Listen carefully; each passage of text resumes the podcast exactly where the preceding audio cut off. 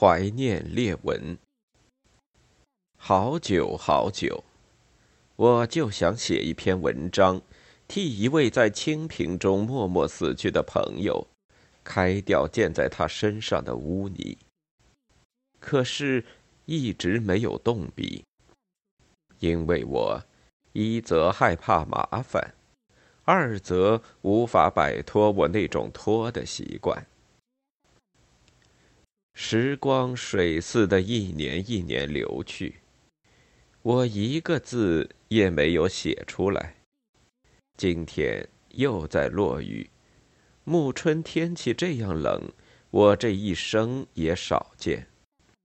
夜已深，坐在书桌前，接连打两个冷静，腿发麻。似乎应该去睡了。我坐着不动，仍然在拖着。忽然有什么东西烧着我的心。我推开面前摊开的书，埋着头在抽屉里找寻什么。我找出了一份简报，是一篇复印的文章。黎烈文先生丧礼，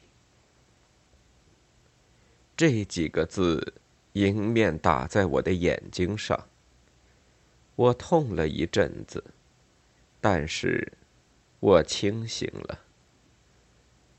这材料明明是我向别人要来的，我曾经想过我多么需要它，可是。我让它毫无用处的在抽屉里睡上好几个月，仿佛完全忘记了它。我也很可能让他再睡下去，一直到给扔进自纸篓，送到废品回收站。倘使不是这深夜，我忽然把他找了出来。我过去常说，我这一生充满着矛盾。这还是在美化自己。其实我身上充满了缺点和惰性。我从小就会拖和混。要是我不曾咬紧牙关跟自己斗争，我什么事也做不成，更不用说写小说了。那么，我怎么会在深夜找出这份关于网友的材料呢？可以用我在前一篇随想里引用过的一句话来解释：我从日本作家、日本朋友那里学到了交朋友、爱护朋友的道理。当初讲了这句话，我似乎感到轻松。回国以后，他却不断的烧着我的心。我做访日总结的时候，并没有提起这样一个重大的收获。可是静下来，我老是在想：我究竟得到什么，又拿出了什么？我是怎样交朋友，又怎样爱护朋友？想下去，我只是感到良心的谴责，坐立不安。于是，我找出了放在抽屉里的那份材料。是这么一回事，我记不清楚了，是在什么人的文章里，还是在文章的注释里，或者是在鲁迅先生著作的注解中？有人写道。曾经是鲁迅友好的黎烈文，后来堕落成为反动文人。我偶然看到这句话，我不同意这样随便的给别人戴帽子。我虽然多少知道一点黎的为人和他的情况，可是我手边没有材料可以说清黎的事情，因此。我也就不曾站出来替他讲一句公道话。那时他还活着，还是台湾大学的一位教授。这样，流言我只好说它是流言，就继续的传播下去。到了四人帮横行的时期，到处编印鲁迅先生的文选，注释中少不了反动文人黎烈文一类的字句。这个时候，我连不同意的思想也没有了，我自己也给戴上了反动学术权威的帽子。我看到鲁迅先生的作品选集就紧张起来，仿佛又给揪到批判会上。有人抓住我的头发往上拉，让台下的听众可以看到我的脸。这就是使我感到奇耻大辱的两种示众法。他们的确让我受到深刻的教育。只有身临其境，才懂得是甘是苦。自己尝够戴帽子的滋味，对别人该不该戴帽子就不会漠不关心。自己身上给投掷了污泥，就不能不想起替朋友开掉浊水。所以，我的问题初步解决以后，有一次奉命写什么与鲁迅先生有关的材料，谈到黎烈文的事情，我就说：据我所知，黎烈文并不是反动文人。我在一九四七年初夏到过台北，去过黎家，黎的夫人，他前妻的儿子都是我的熟人。黎当时只是一个普通的教授，在台湾大学教书，并不受重视，生活也不宽裕。我同他闲谈半天，黎太太雨田也参加我们的谈话。他并未发表过反动的意见。他是抗战胜利后就从福建到台北去工作的，起初在报馆当二三把手，不久由于得罪了上级，丢了官，就到台湾大学，课不多，课外仍然从事翻译工作，介绍法国作家的作品。其中，如梅里美的短篇集，就是交给我编在译文丛书里出版的。雨田也搞点翻译，偶尔写一两篇小说。我离开台北回上海后，列文和雨田常有信来。到上海解放，我们之间音信才中断。我记得一九四九年四月初，马宗荣在上海病故，李还从台北寄了一首挽诗来，大概是七绝吧，其中一句是“正值南天未属时”，语意十分明显。一九四七年，黎还到过上海，是在我去过台北之后。住了半个多月，回去以后还来信说，这次在沪无忧无虑过了三星期，得与许多老朋友会见，非常痛快。他常到我家来，我们谈话没有拘束，我常常同他开玩笑，难得看见他发脾气。三十年代。我和静怡谈起列文，我就说同他相处并不难。他不掩盖缺点，不打扮自己，有什么主意、什么想法都会暴露出来。有什么丢脸的事，他也并不隐瞒。你批评他，他只是微微一笑。就是这么一个人。我始终没有发现他有过反动的言行，怎么能相信或者同意说他是反动文人呢？不用说，我的意见没有受到重视，因为在我的身上还留着别人投掷的污泥。而且要给一个人平反、恢复名誉，正如我们的一句常用语：“要有一个过程。”也就是说，要先办一些手续，要得到一些人的同意。可是，谁来管这种事呢？不久，我就听说列文病故，身后萧条，但也只是听说而已。一九七八年，我到北京开会，遇见一位在报社工作的朋友。听他谈起羽田的情况，我才知道列文早在一九七二年十一月就已离开人世。羽田带着孩子艰苦的过着日子，却表现得十分坚强。我托朋友给我找一点关于他们的材料，并没有结果。后来我偶尔看到几本香港出版的刊物。有文章介绍台湾出来的作家，他们都用尊敬的口气谈起他们在台大的黎烈文老师。这件事给我留下深的印象。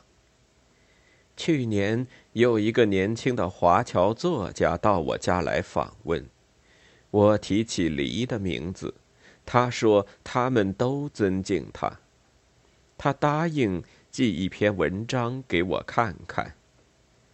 他回到美国不久，文章果然寄来了，就是那篇黎烈文先生丧礼所见。我收到他的当时没能认真的阅读，就给别的事情打岔，只好拿它匆匆塞进抽屉里。以后想起来翻看过一次。也有较深的印象，但还是无法解决杂七杂八的事情的干扰。过两天，印象减淡，很快就给挤进遗忘里去。在四害横行之前十几年中间，我也常常像这样的混着日子，不以为怪。在四人帮垮台之后，再这样混日子。我就渐渐的感到不习惯，感到不舒服，我的心开始反抗，他不让我再混下去。早已被我忘却了的网友的面貌又出现在我的眼前，于是我开了抽屉，不仅是打开抽屉，我打开了我的心。我和列文第一次见面是在一九三三年，他还在编辑《申报》的《自由谈》副刊。他托人向我约稿，我寄了稿去，后来我们就认识了。但是我和他成为朋友，却是在一九三五年年尾。我从日本回来，担任文化生活出版社编辑工作的时候。到了一九三六年下半年，我们就相熟到无话不谈了。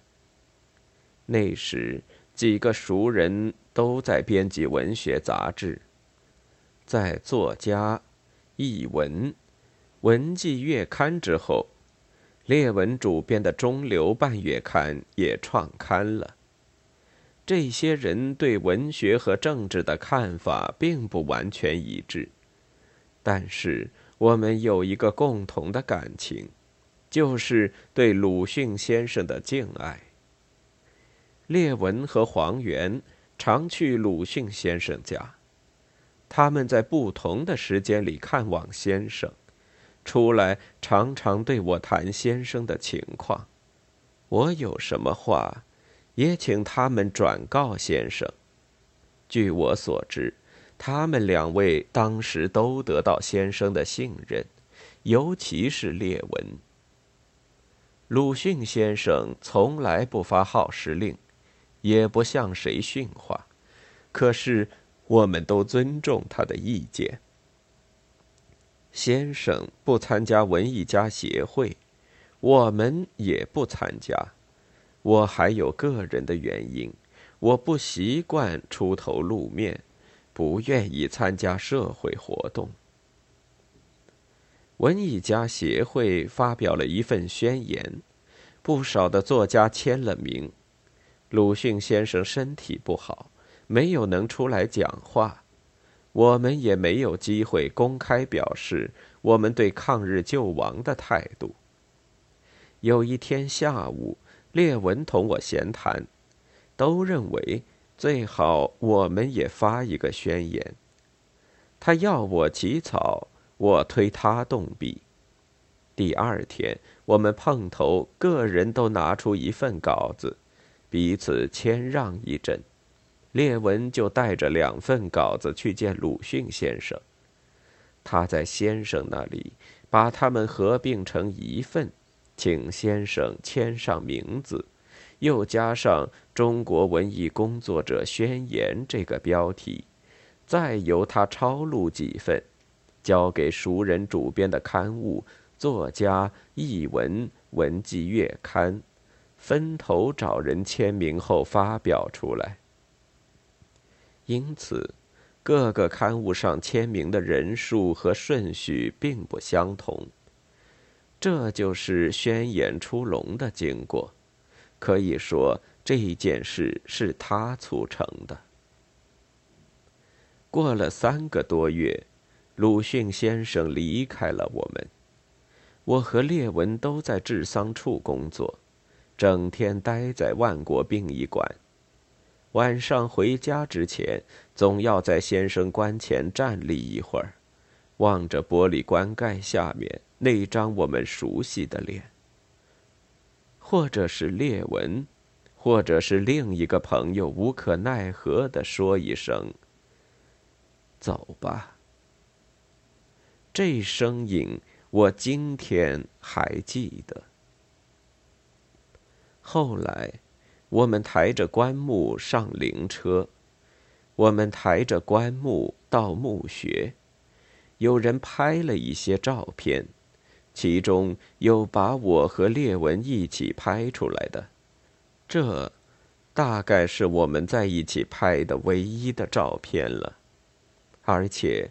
我也只是在当时的报刊上看见，那些情景今天仍然鲜明的留在我的脑子里。这以后又过了两个月，在上海出版的十三种期刊，被国民党政府用一纸禁令同时查封，其中有作家和文季月刊。中流半月刊创刊不久，没有给刀斧砍掉。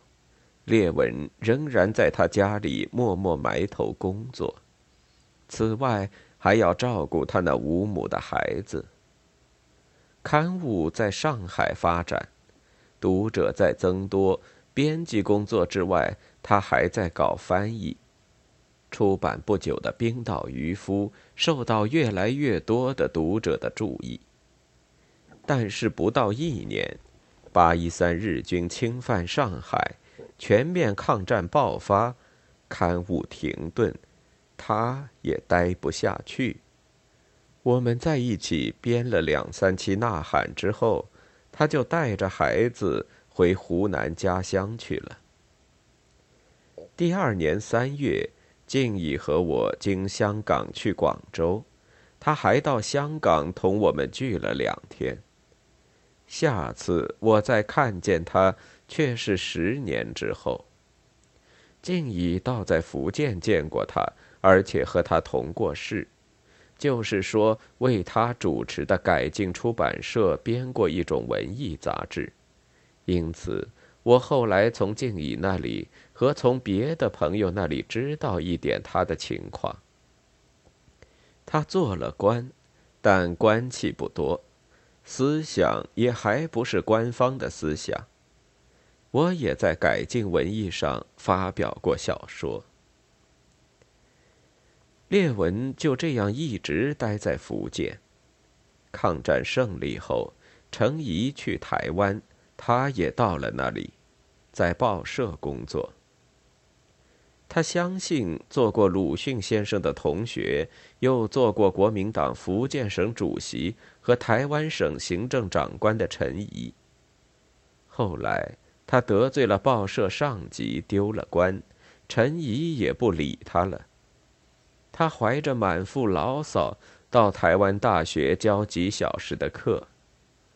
他在给我的信中，一则说我也穷得厉害，再则说这半年来在台北所受的痛苦，特别是精神方面的，这次都和朱喜痛快的说了。他还说，我一时既不能离开台北，只好到训练团去教点课。他又说，训练团也混蛋。信既不转给我，也不退还邮局，一直搁在那边。五十年代初期，连陈仪也因为对蒋介石不忠，在台北给枪毙了。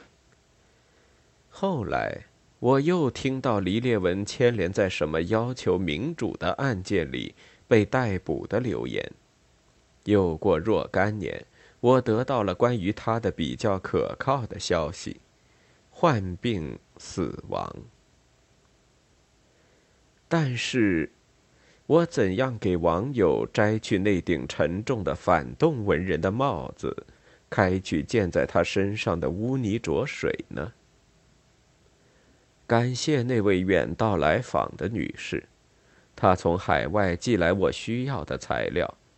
过去在台北期刊上发表的文章，一篇很普通的文章，叙述和感想只有短短的四页，没有装饰，没有颂扬，似乎也没有假话，但是朴素的文字使我回想起我曾经认识的那个人。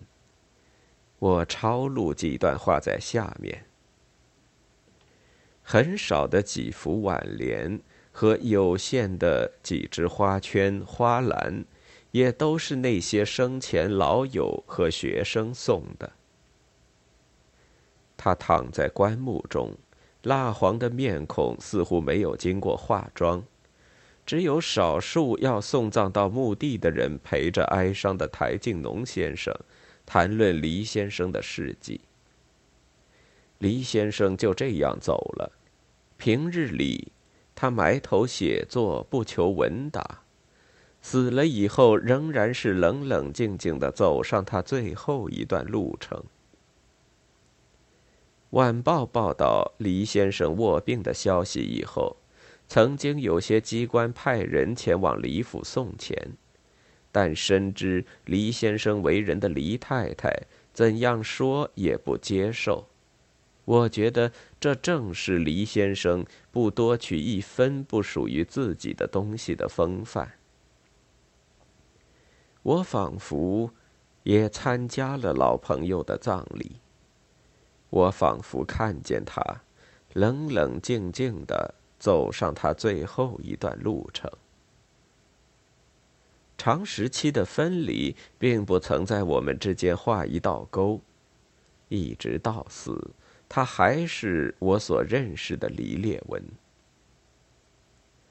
埋头写作，不求闻达。这是他从福建的那段生活中，从到台湾初期碰钉子的生活中得到的一点教训吧。我起初是这样想的，但接着我便想起来，三十年代在上海。他不也就是这样吗？那么我可以这样说吧：有一段时期，他丢开了写作，结果他得到了惩罚；但最后二十几年中，他是忠于自己的，因此在他工作过的地方，出现了许多从黎先生那里直接、间接获得很多东西的文化界人士。用不着我替死者摘帽，用不着我替他开始污泥，泥水四溅，帽子乱飞的日子，是一去不复返的了。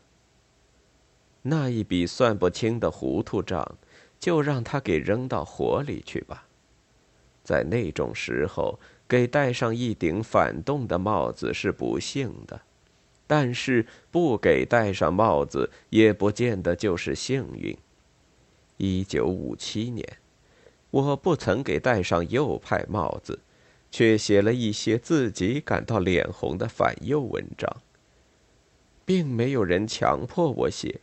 但是阵线分明，有人一再约稿，怎么可以拒绝？文革期间，我靠边走，没有资格批判别人，因此今天欠债较少。当然，现在还有另一种人，今天指东，明天指西，今年当面训斥，明年点头微笑。仿佛他一贯正确，好像他说话从不算数。人说盖棺论定，如今这句古话也没有人相信了。有的人多年的沉冤得到昭雪，可是骨头却不知道给抛到什么地方。有的人的骨灰盒庄严的放在八宝山公墓。但在群众的心目中，他却是无恶不作的坏人。我不断的解剖自己，也不断的观察别人。我意外的发现，有些年轻人比我悲观。他们的脑子里，戴帽或摘帽，见不见污泥都是一样。再没有比没有信仰。没有理想更可悲的了。我不能不想起那位在遥远地方死去的网友。我没有向他的遗体告别，但是他的言行深深的印在我的心上。埋头写作，不求闻达，不多取一分不属于自己的东西。这应当是他的遗言吧。只要有具体的言行在，任何花言巧语都损害不了一个好人。黑白毕竟是混淆不了的。五月二十四日。